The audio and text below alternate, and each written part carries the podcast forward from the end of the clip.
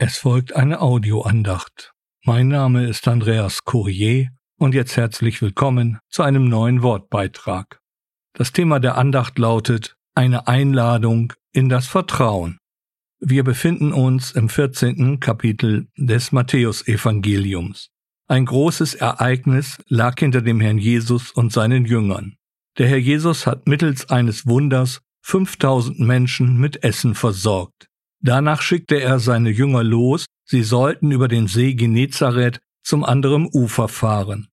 Dann schickte er die Menschenmenge auch weg und zog sich allein auf einem Berg zurück, um zu beten. Und jetzt komme ich zum eigentlichen Text. Ich lese die Verse 24 bis 32.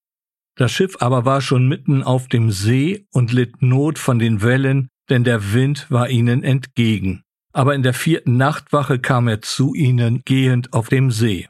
Als aber die Jünger ihn auf dem See gehen sahen, wurden sie bestürzt und sprachen, es ist ein Gespenst, und sie schrien vor Furcht. Sogleich aber redete Jesus zu ihnen und sprach, Seid guten Mutes, ich bin es, fürchtet euch nicht. Petrus aber antwortete ihm und sprach, Herr, wenn du es bist, so befiehl mir, zu dir zu kommen auf den Wassern. Er aber sprach, Komm.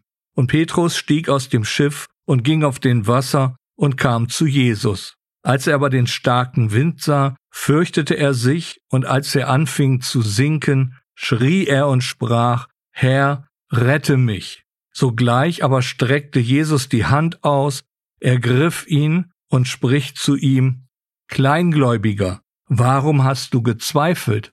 Und als sie in das Schiff gestiegen waren, legte sich der Wind.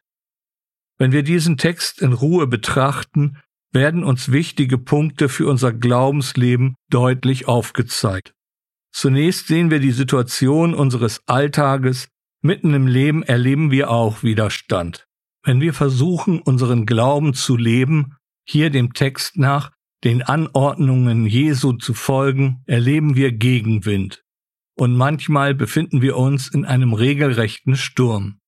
Das Beste, was wir dann erleben dürfen, der Herr Jesus agiert nicht vom sicheren Ufer aus, mitten im Sturm geht er zu seinen Jüngern, inmitten der Bedrängnis, selbst in der dunkelsten Stunde kommt er uns entgegen. Übrigens, die vierte Nachtwache ist die Zeit zwischen drei und sechs Uhr morgens. In unserer Not sind wir oft sehr mit uns selbst beschäftigt und wenn dann der Herr Jesus unerwartet eingreift, löst es Bestürzung aus. Nach dem Grundtext ist hier die Verwirrung gemeint. Die Jünger meinen, eine Erscheinung zu sehen, und wie oft erleben wir in dieser Hinsicht unser Denken. Es ist Zufall. Warum geschieht das gerade jetzt und völlig unerwartet? Der Herr Jesus ist keine Erscheinung, kein Gespenst.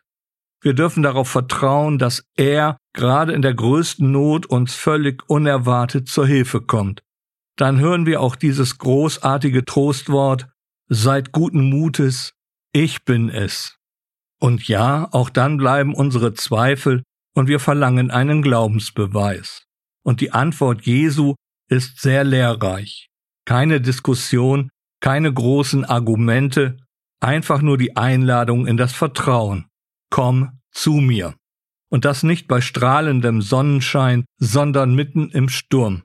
Dennoch kann es passieren, dass wir wieder auf die Umstände achten und nicht auf den Herrn Jesus. Und prompt verlieren wir den Halt unter den Füßen und drohen unterzugehen. Es bleibt dann nur noch das verzweifelte Gebet. Aber auch hier ist der Herr Jesus zum Helfen bereit. Er streckt uns seine Hand entgegen und hilft uns aus der Not. Oft ist dann diese Hilfe mit einer Belehrung verbunden. Das Sprechen zu Petrus ist laut Grundtext eine Belehrung und die Anrede Kleingläubiger ist kein Vorwurf, eher ein liebevoller Tadel und die Frage nach dem Vertrauen. Die Aussage Jesu kann auch so übersetzt werden, Du hast zu wenig Vertrauen, warum hast du gezweifelt? So nach der Gute Nachricht Bibel 2018. Das ist ein wichtiges Lehrstück in allem unserem Zweifel. Wir erleben dann eine Korrektur durch den Heiligen Geist, damit unser Glaube, unser Vertrauen größer und fester wird. Dazu ein Zitat von Oswald Chambers. Jesus hat gesagt, dass es Zeiten gibt, in denen Gott die Dunkelheit um dich lichten kann und dass du ihm dann vertrauen musst. Am Ende haben wir die Verheißung, dass uns das Beste noch erwartet. In der ewigen Gemeinschaft mit dem Herrn Jesus haben wir dann Ruhe, der Gegenwind hat sich für immer gelegt. Wir haben dann das sichere Ufer erreicht. So sehen wir in einer Begebenheit aus den Evangelien ein Ereignis, das uns tagtäglich betrifft. Es ist die Einladung unseres Herrn Jesus Christus in das Vertrauen. Amen.